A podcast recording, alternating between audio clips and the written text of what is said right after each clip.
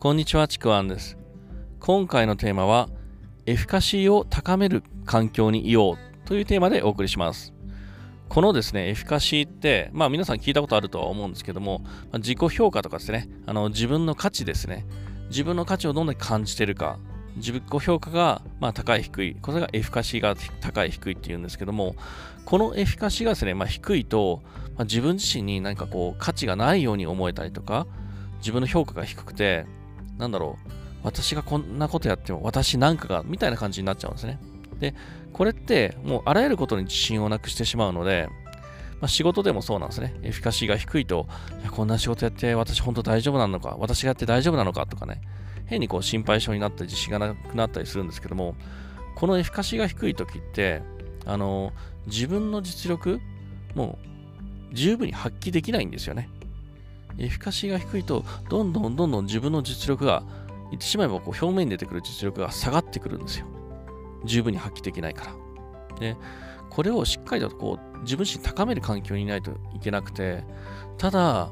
例えばですね、まあ会社とかもよくあるんですけども、とにかくこう叱るだけの人っているんですよね。まあ、会社とかもそうだし、例えばまあ家庭でもそうかもしれないですね。親が子供に対して。で、まあ、この叱るっていうのはそれぞれまあ理由はあると思うんですよ。まあ、教育するためだけ、教育するためっていうのもあれば、ただただ気に入らないっていうのはあるかと思うんですけども、本当にこのね、叱るだけをずっとやってると、本当その人のエフィカシーを下げちゃうんですよね。なんかいつも叱られて、私って、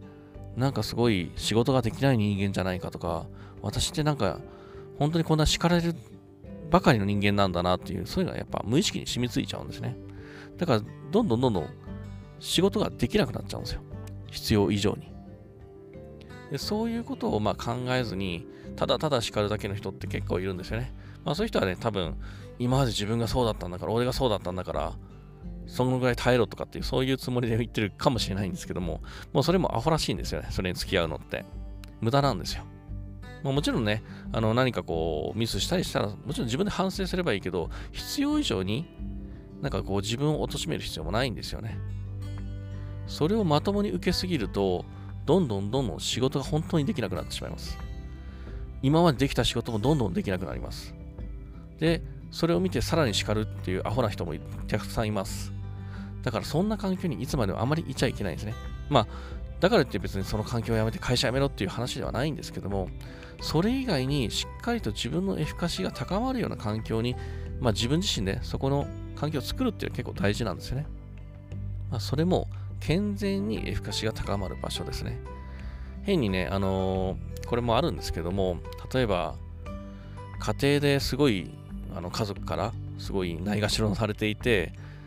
その分自分の評価が下がるから、自分の中で自己評価が下がるから、会社で威張り散らすとかね、これも変なエフィカシの高め方なんですけども、これはあんま健全じゃないんですよ。そうじゃなくて健全に自分のことを認めてくれる、そのまま認めてくれるような環境にいる。そういう仲間がいる、そういうところをですね、しっかりと自分自身で別で確保する必要があるんですよね。こういう場所って、まあ、特に今ってインターネットのオンラインとか、まあ、いろんなサロンとかコミュニティってあるので、そういう自分に合ったようなコミュニティとか、そういうところに所属して、できればそういう人たちと会うとか、話す機会とか、まあ、そこにいる時間をですね、なるべく増やすっていうのをした方がいいです。特にですね、なんかこう、すごい